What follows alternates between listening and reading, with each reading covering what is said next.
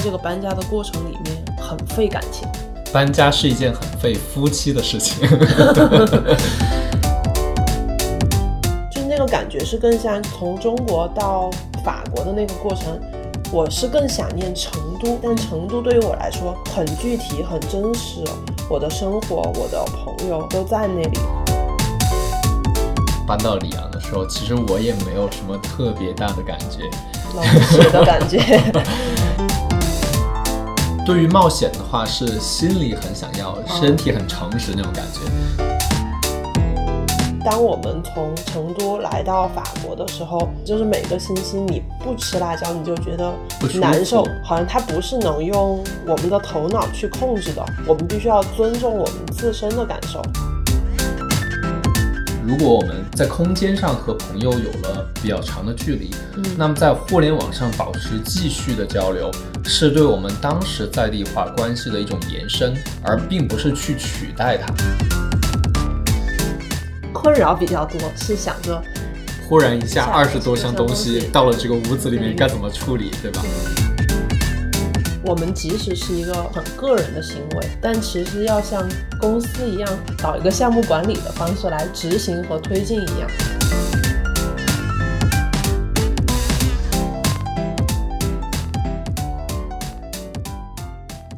大家好，欢迎收听这期的要求你听，我是 MK。大家好，我是框框。然后这一期播出来的时候，应该已经过了新年了，所以就给大家一个晚到的新年祝福。新年快乐！大家新年快乐！所以我们又拖更了很久很久，然后这一次我觉得理由是非常非常的充分的，因为我们又搬家了。我们在十二月初的时候从法国搬到了苏格兰，嗯，所以我们就离开了法国，来到了苏格兰生活。这次呢，还是因为我的工作的原因，然后我在苏格兰找到了新的工作。嗯，其实还蛮怎么说呢，就还蛮感慨的，因为今年已经是。搬了两次家了嘛？第一次从斯特拉斯堡搬到了里昂，这一次又从法国直接搬到了呃英国来，所以就是这一年之内发生了两次比较大的改变，我觉得还蛮是一个新的体验的。对，因为就是之前我们是属于长期在一个地方不太搬家，我们在斯堡住了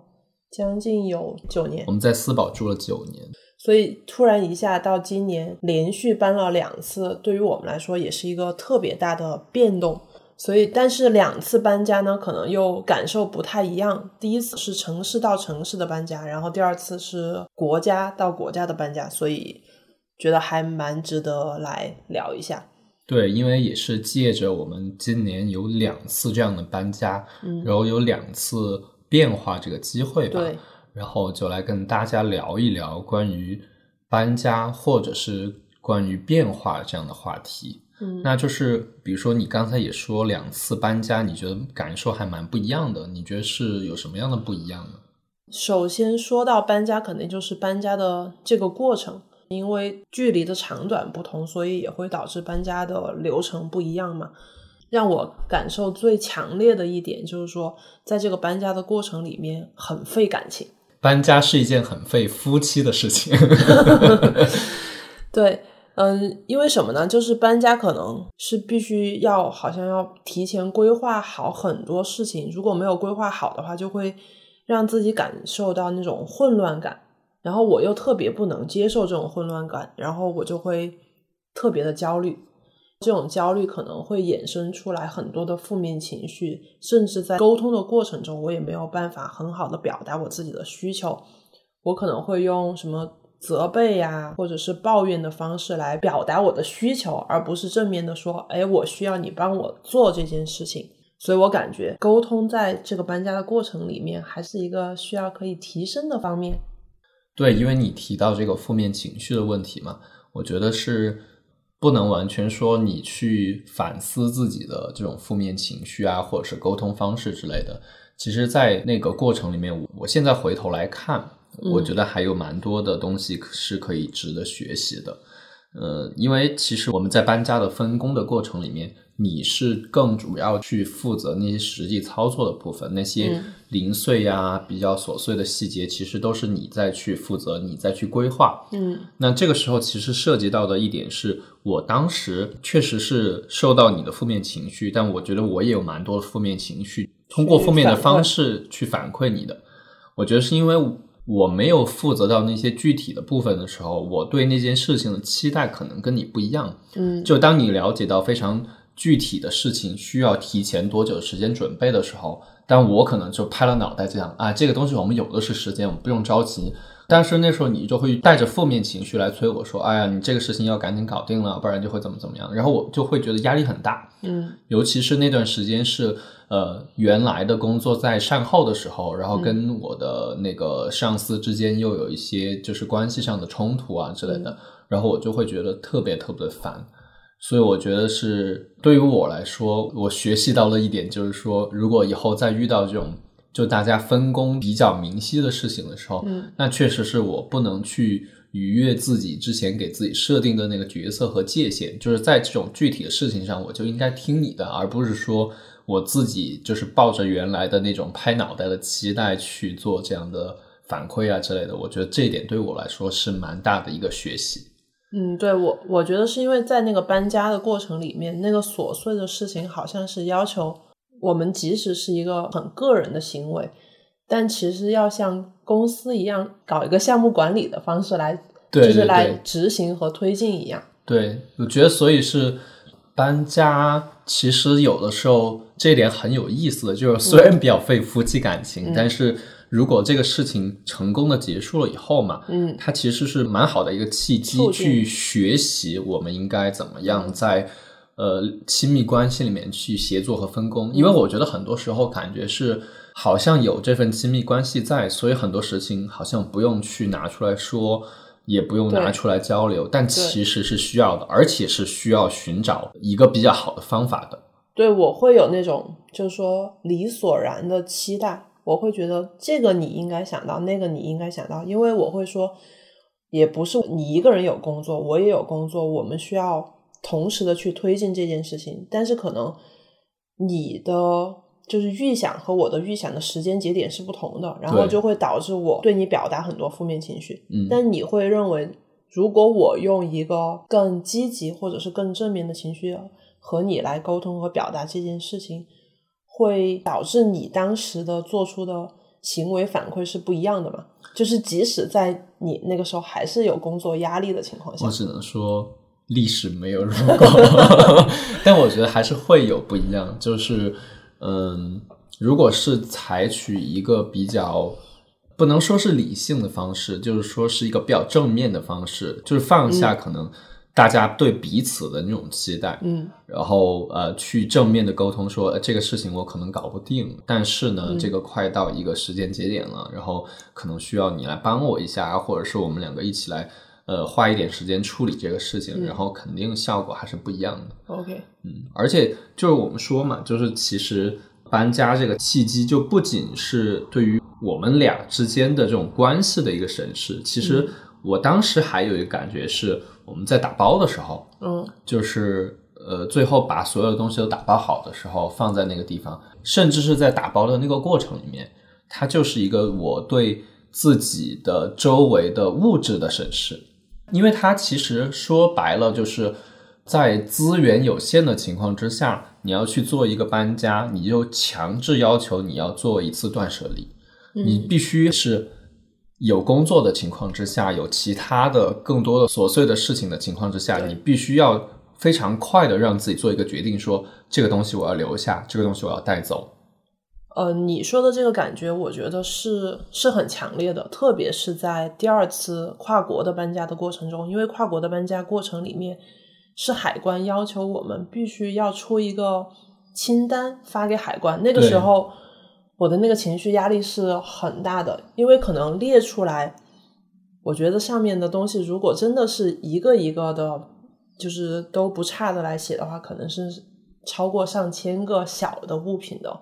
所以会觉得那个物品的那个细节和多少，会让自己感觉到压力非常大。而且像你说的，就到最后的时候，你必须要做出选择，一个是要考虑我们到底要不要寄走，然后又会考虑能不能寄走，然后要用什么方式去寄，然后所以就压力会很大。其实那个压力只在就是没有完成的时候是很大的，就是当打包结束过后，你就觉得这件事情做完了，但确实是。你说的那个断舍离的感觉是会存在的，但是当时我会觉得我们已经做过断舍离，所以就好像还好，就大部分东西都会要，不会过多的去筛选。对对，因为我们之前的时候专门去做断舍离的时候，已经筛选过一次了。对对对，但我还是觉得说，呃，当时打包完了以后很惊讶，就我们做完了断舍离，然后我们又搬家收拾了一次，发现还是有挺多东西的，然后就觉得说啊，现代人真的就是。没有办法逃离这些东西，比如说我们在收拾的时候就会发现说，嗯，好像跑步有跑步的衣服，然后打球有打球的衣服，但是其实如果你仔细去想的话，有很多东西其实重合的嘛，就没有必要说要把那些装备啊什么的全部都分门别类的，全部都有一套专属的那样的东西。搬家这个过程嘛，我觉得就是已经是一次比较好的契机了。但是其实回头来的时候，我发现就是其实搬完了以后，就从一个地方到了另外一个地方的时候，你会有那种情感上或者跟原来的那个地方的那种怎么说呢？藕断丝连。对，会有那种感觉吗？嗯，我觉得是会有的，但是两次搬家的情感离别是不同的。我更多的情感肯定是偏向于第一次从斯堡搬走。就是那个感觉是更像从中国到法国的那个过程，我是更想念成都，而不是想念中国这个概念。就是中国对于我来说只是一个，呃，书面对很虚无、很书面上的定义，但成都对于我来说是一个很具体、很真实。我的生活、我的朋友都在那里，然后我的生活方式都存在在那里的一种想念，有点像这次从法国搬到苏格兰也是。那从斯堡搬到另外一个城市的时候，因为我们在斯堡生活了九年，所以我对那个地方我们居住的环境，然后每年比如说都有圣诞集市，然后我们在那儿的朋友，我们在那儿尝的美食，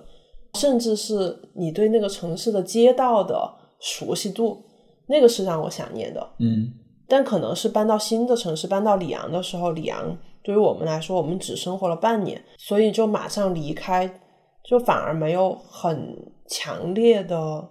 离别的那种伤心吧，嗯，反而更多的是对苏格兰的憧憬。就比如说，我会在里昂的时候就已经开始查哦，苏格兰有什么，然后苏格兰有什么吃的，有什么可以玩的，然后我会很期待到一个新的地方。其实我的话，其实我。即便是我们在四宝生活了九年，然后我们搬到里昂的时候，其实我也没有什么特别大的感觉，老实的感觉。对，因为我觉得，嗯，我好像在很多的时候都是把自己更多的投射到未来去，所以我觉得我对新的生活的向往是大于我现在的这种需要离别啊，需要面对的这种呃，可能比较伤心难过的情绪的。我觉得有一种表现的方式特别的贴切，就是我们当时在结婚的时候，嗯，我们不是在戒指里面刻了字嘛，嗯，然后我就刻了一个 adventure，嗯，然后我觉得说，就是我很小的时候对自己生活的期待，就是像一场冒险那样子的，嗯，虽然我在平时的生活里面，我不会主动去想到说，哎呀，我在这个地方已经生活了很多年了，我觉得好厌倦，然后我想离开，我不会有这种想法，嗯，但是一旦一个机会来临的时候。我就还是会觉得说，哎呀，我就很期待我的新的生活，所以我就是对新生活的期待，其实是覆盖了我对原来的那种故地的那种那种怀念的。是不是因为在过去成长的过程中，其实你换的城市会比我多，可能，所以我觉得是有这个适应的过程更快的。就比如说，我可能以前一直是在成都生活，然后直接从成都到了法国。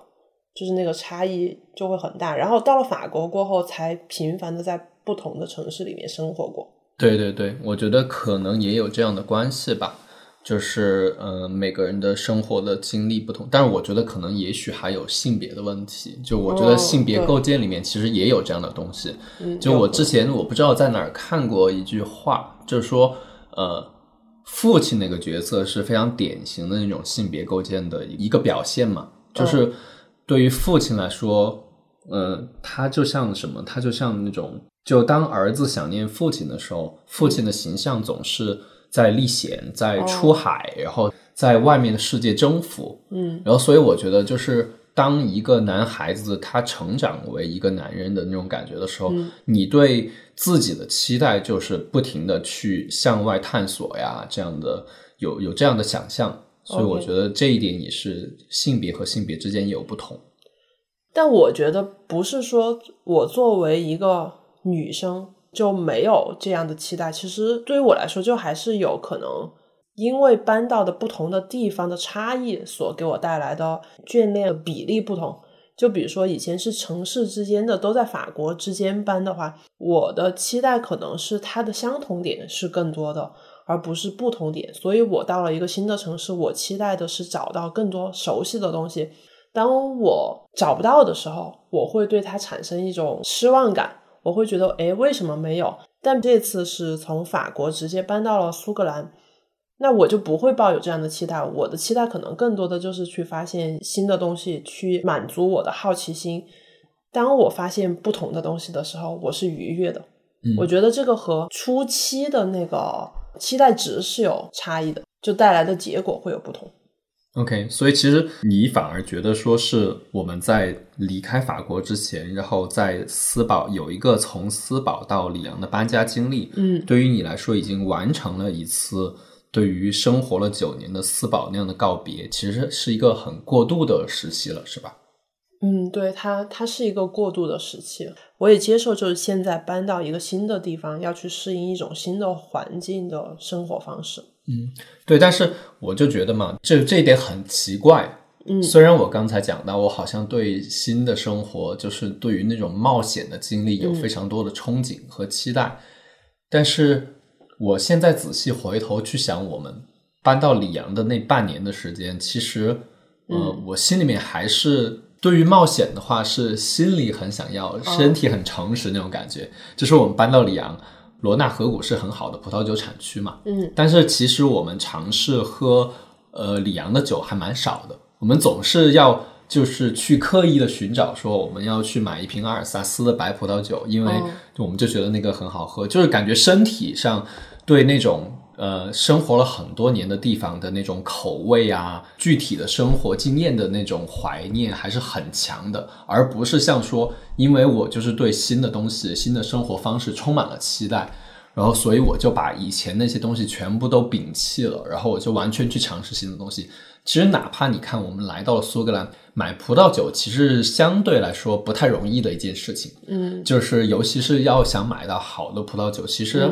要比法国难得多。我们不会说啊，因为苏格兰的 whisky 很好，所以我们就去喝 whisky 了。但是我们还是会。很努力要买到葡萄酒，尤其是法国的葡萄酒。嗯，就我还想到，我们就是在圣诞的时候嘛，嗯，我们说呃要做一次圣诞的晚餐，然后我们要去买一瓶葡萄酒。然后当时我说我很想试一下新世界的酒，嗯，因为我们在英国看到很多新世界的酒，嗯，但是真正的到酒店里面去选的时候，嗯，就还是最后选了一瓶里奥哈。然后因为我们在法国的时候，我们也觉得哎，里奥哈的酒其实还蛮好喝的。然后我们也经常去买里奥哈的酒。当面对选择的时候，我们既可以选择以前的，也可以选择新的。但是我还是选择选择了以前的那种口味。对你当时选的时候，让我很诧异，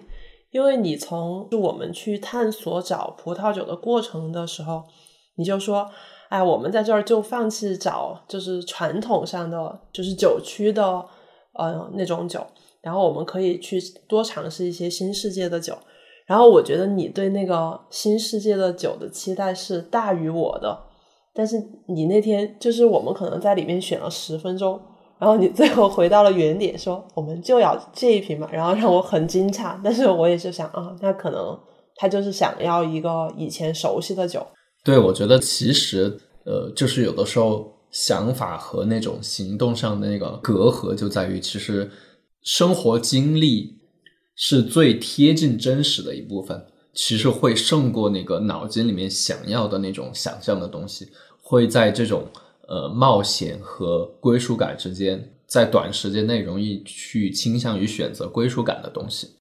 但你呢？你其实你已经就觉得没有关系了吗？即使去喝新世界的葡萄酒也没有关系，还是怎么样的？我觉得是这样的，就是我对酒的那个期待，其实我可能就是很想尝试不同的东西。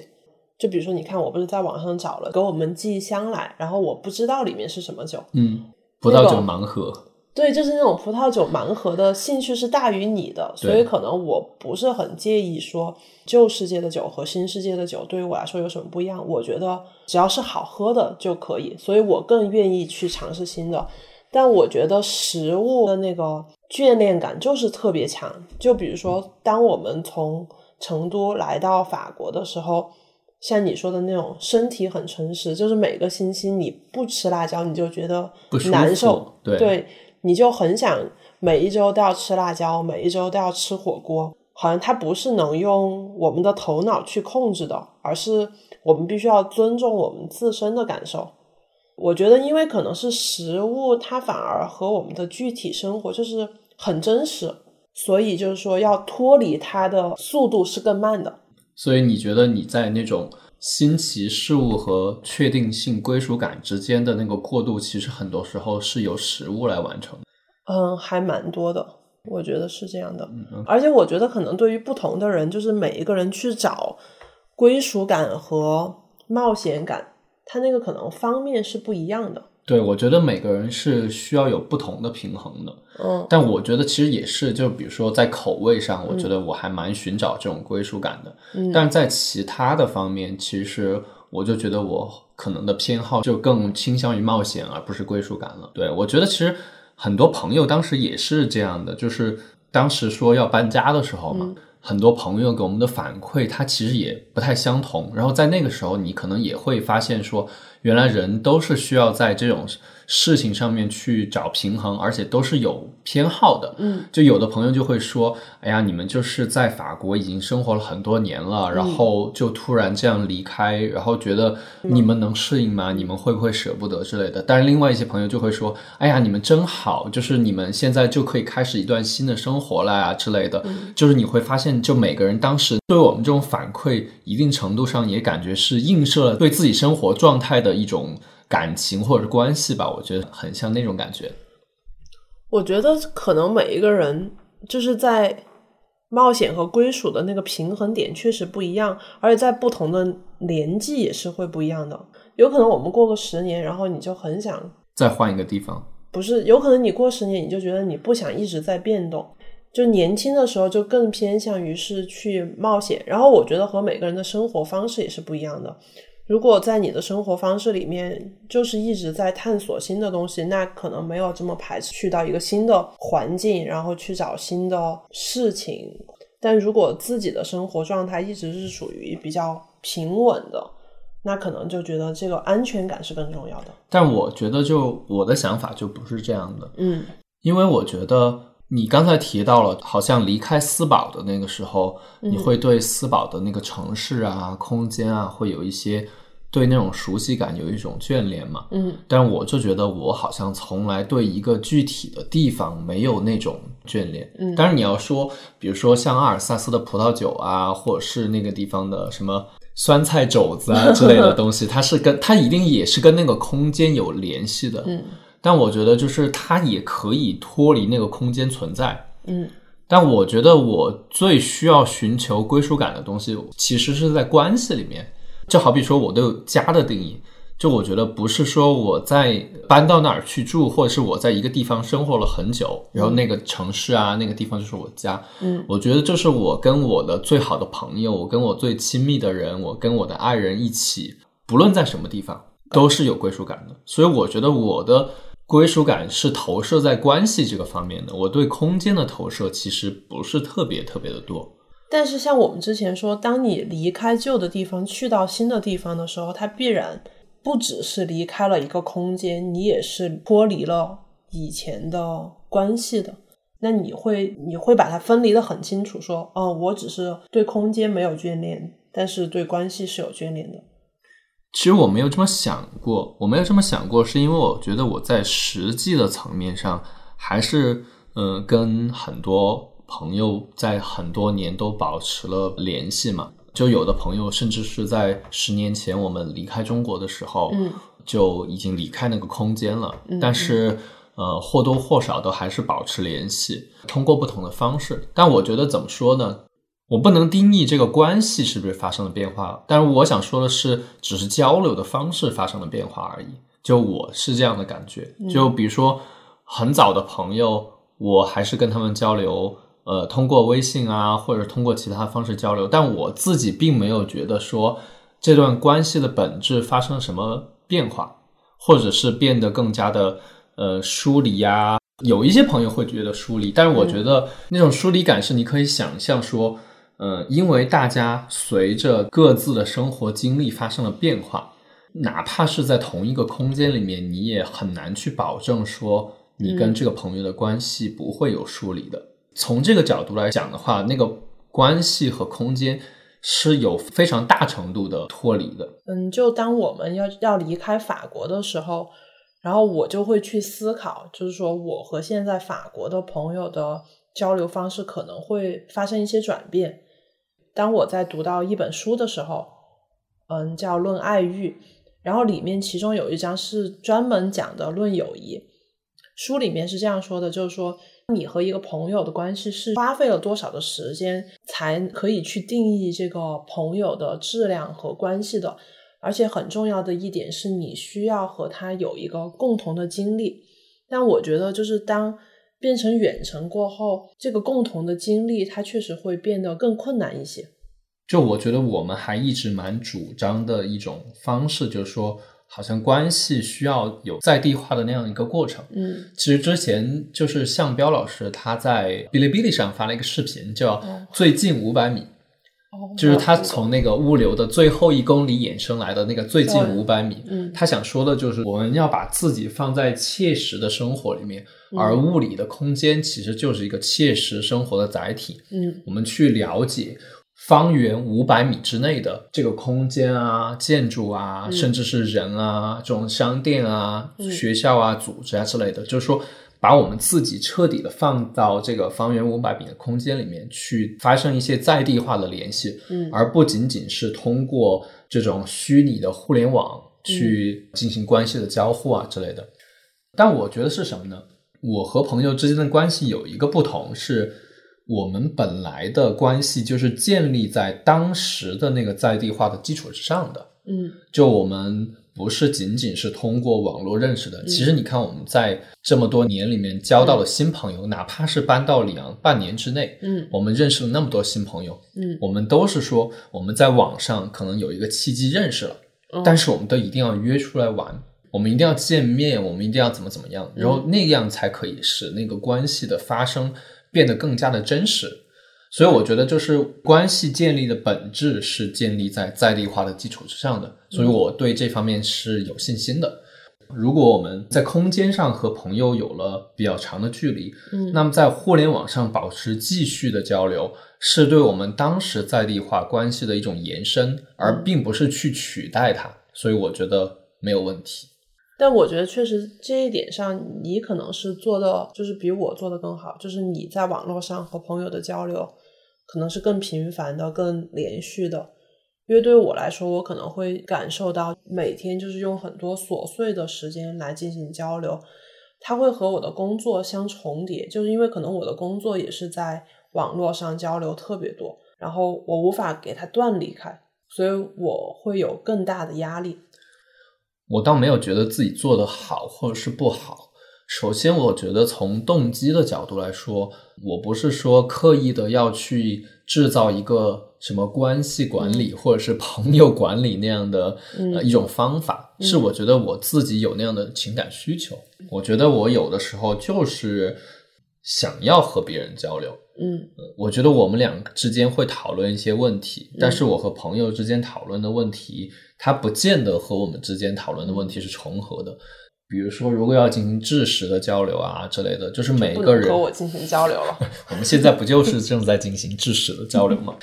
呃，就是每个人的，就说知识储备是在不同的领域的嘛，所以就是即便是相同的问题，你跟不同的人讨论，其实也会有不同的结果。而且我觉得关系和关系之间其实是很难取代的，不能说呃有了一个朋友就可以取代另外一个朋友，即使这两个朋友很像啊之类的，我觉得不能进行那样子的抽象。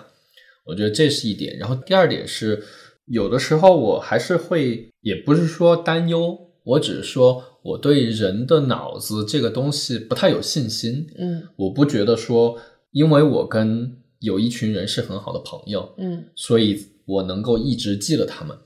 我能够一直去主动想起来要跟他们保持联系。其实我选择的只是培养一个被动习惯，就我会去翻通讯录，嗯，我会去翻微信的通讯录、手机的通讯录，我会看到那些名字，嗯，然后看到了以后，我就会感觉到说。哎，这个人他是一个有趣的人，是一个很好的朋友，嗯，然后跟他每次在一起都很开心。但是我已经有一段时间没有再联系他了，所以我想去联系他一下。就是我会通过这种被动的习惯去不停的增强自己对某些关系的巩固吧。我觉得这样说。OK，但我发现了一个，就是说很新的一种，不应该说很新，应该是一个非常传统的方式。我最近的一个经历就是和一个高中同学吧，就相当于已经很久了。他一直生活在澳大利亚，然后我们其实中间的联系是非常少的，可能就是每年有一个生日的问候或者新年的问候。但最近突然就是我们之间的交流就变得比较频繁，但不是在微信上那种你一句我一句的那种频繁的方式，反而是可能有点像书信的形式。每一个人写给对方的时候，可能是一个七八段一个长文的一一种状态，但我感觉这个交流方式是很轻松，嗯，很舒适，然后可以很深入的，就是这个让我挺意外的，就有点像我最近看的那个《始于极限》的那本书。就像野千鹤子和铃木良美，他们是没有见过面，他们只是读过对方的作品，但通过这个书信，让他们表达了很多他们可能以前从未有过在公开场合表达的内容。但是他就是在这个信的形式里面，就特别愿意去说出这样的话。虽然他们知道这个信件是要被公开的，所以我觉得这个形式也是一个蛮有趣的方式。对，其实我一直都还觉得书信是一个很好的交流方式。我其实还蛮想跟很多人都写信的，但我觉得这个事情就是说，是需要一个契机，是吧？第一是需要契机，但第二确实是说这种沟通的方式不见得会被所有人接受。嗯，就可能有很多人不愿意花那么长的时间去写信，或者是。因为很久没有去输出啊，去写自己的感受，就可能已经不会写了嘛。所以我觉得，可能我最喜欢的方式就是大家视频聊天。我觉得这是大部分的社交状况之下更轻松的一种方式。OK，比如说我之前和两个朋友，就一个在北京，一个在呃加拿大温哥华嘛，然后我们三个就找到一个我们三个人都相对合适一点的点，但是觉得没有绝对合适的点。然后我们就在网上什么云聊天啊、云喝酒啊，三个人一起。我觉得这样的方式比较轻松，因为大家约定了一个比较长的时间的话，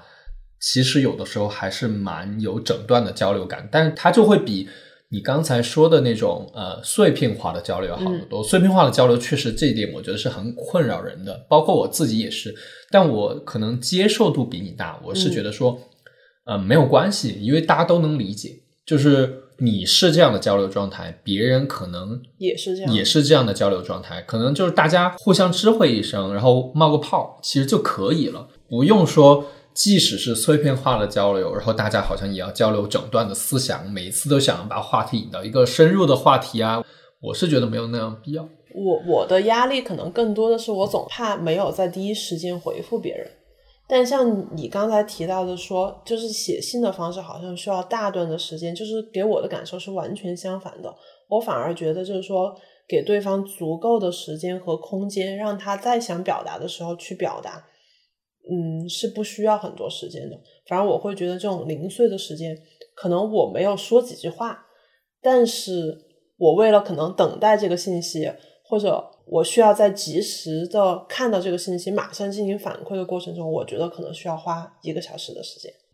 但是我觉得这一个小时，好像我既没有投入到这个聊天中，我也没有嗯抽离出来，我就一直在中间进进出出，进进出出，反而有那种不舒适感。但像你刚才提到的那个关于就是说一起喝酒、一起聊天、看视频，就我觉得这个回到了就是《论友谊》里面提到的创造共同的记忆，它可能是一种折中的方法，就是没有在一个空间里面，但是好像又创造了一个就是共同的空间。而且我还想到了一个，就是上一次苹果系统在更新的时候，他们把 FaceTime 里面加了一个功能，就是类似于大家一起看电视或电影那样的一个功能，就是说你可以跟朋友约定在一起，然后我们在同一个时间去看一部电影或电视。嗯然后我觉得其实那样也是就是增加一种技术手段来实现大家创造共同经历的这样的一个嗯方法吧。嗯嗯，我觉得只要人有这种需求的话，其实科技在很多时候能帮助我们在一定程度上实现。虽然它不可能达到我们面对面的时候能够互相感到在一间咖啡厅里面的味道啊、人流的走动啊，或者是大家的彼此声音的质感啊，肯定没有那么的真实，没有那么的完美。但是我觉得这个空间分开了以后，它并不是就。呃，一定会对关系造成损伤的，我觉得是这样的。而且就像我们之前看的，就是说我们不是一直和朋友在约定看电影，然后在一起进行讨论，其实也是一起在创造那个共同的经历。然后，但是我们可能因为有时差的问题，所以可能是选定一个时间一起来讨论，而不是说要同一个时间一起看。对对对，我觉得就是我们选定一个时间一起去讨论我们在这一周或者这一个月看的一部电视或电影的话，我们在同时讨论的话，其实那样也是一个共同的经历。而且我觉得，就哪怕是在不同的时间看完了那部作品，其实也是一种共同经历。其实这个就是豆瓣嘛。你想豆瓣，那不就是他也看过这个，你也看过这个，你们俩就有共同点了嘛？其实某一种程度上确实就是这样的。对，如果你遇到了一个你的豆瓣友邻，说他看的东西跟你有百分之九十的重合，叠，你们一定在大概率上是很聊得来的，即使观点上有冲突，但是这个就是一个共同的经历嘛。嗯，我同意你说的那个观点，就是说，确实不会因为空间的变化，友情就完全无法持续或怎么样，但确实是需要用更多不同的手段去把它延伸到我们新的生活里面。对，我觉得他确实有的时候是要求自己要主动的去付出努力才行。就是没有这么自然，是吧？对，然后另外一件事情就是，让我们既很难受，但是又很意外的获得了一些东西。就是我们从十二月初搬过来，然后我们的行李其实就应该在十二月中旬左右就到苏格兰了，结果到现在都一直没有到，所以我们就只有两个大行李箱的行李，嗯，然后在苏格兰已经过了一个月。对对对，就是意外的发现啊，原来自己可以两个大箱子生活这么久。对，然后会对以前的那个断舍离的东西有一种疑惑，是不是以前真的那个断舍离是做到了我们真正的需要？因为现在就是过了一个月，然后发现生活没有很缺什么东西，就是没有特别缺，嗯，大部分的生活都满足了，是一个对我们冲击很大的一个状态。我的感觉是，呃，我很想重新拿回我的运动装备，因为我觉得我这一个月都没有运动嘛，就是让我已经有点难受了。但除了这一方面以外，好像其他的方面都没有受到任何的影响，就没有什么大的问题。所以就是等我们拿到行李过后，因为我们行李有二十多箱东西，其实我们现在可能会困扰比较多，是想着，忽然一下二十多箱东20多箱东西到了这个屋子里面面该怎么处理，对吧？对对对对，所以就是看可不可以在下一次的机会讲一下，我们从一开始接触断舍离，然后一直到现在这个很被迫断舍离对，被迫断舍离，被迫极简生活，对那就挖一个坑了，下次我们来填。对对对。对，呃，希望下次不会在半年以后了。所以新年的 flag 是要怎么样？节目要月更吗？嗯，就是理想状态是最好可以月更。OK，那好，那我们就拭目以待，然后对看我们能不能月更。然后，嗯，其实这一期主要还是想聊到的是说，就是因为刚好是在新年，然后大家在新年的时候都可能想对自己的生活或者对工作都有一些新的改变和新的尝试。但是在做出新的改变和尝试的时候，其实又是有畏惧的。但是根据我们这一次搬家，生活是一种被动强制的改变，发现可能会有一些失去的东西，但是可能也会带来很多意外的收获或者惊喜，所以大家可以勇敢的去尝试。对，我觉得如果本来自己就已经有了想要改变的想法，尤其嗯。是我们经历了一些乱七八糟的事情之后嘛，嗯。如果想要改变的话，其实可以趁着自己正好是在那个心态上去做出一些行动的，哪怕心里面有一些恐惧，我觉得这些恐惧在大部分的时候都是能够克服的，不管是物质上的还是关系上的，其实发生了改变以后。我个人觉得都没有那么大的失去啊，或者是就负面的感觉，反而大部分的时候，如果一旦接受了那种不确定性，它其实能够给你带来很多有意思的事情。我的感觉是，其实只要你行动了，你就天然的就会给你带来确定性，因为你做出了这个行为，就会有得到一个确定的反馈，而不是说在脑海里面想象的那个不确定。对，可能想象反而只是徒增那个本来在未来不会存在的那种问题。嗯所以是希望大家在新年里面，如果有再出发的想法，如果有想要改变的想法，能够鼓起勇气去行动了。对，嗯，然后最后还是祝大家新年快乐，对，还是祝大家新年快乐。嗯、然后有新的生活、新的新的体验。新的体验。对对，嗯 OK，那就拜拜喽。好，拜拜。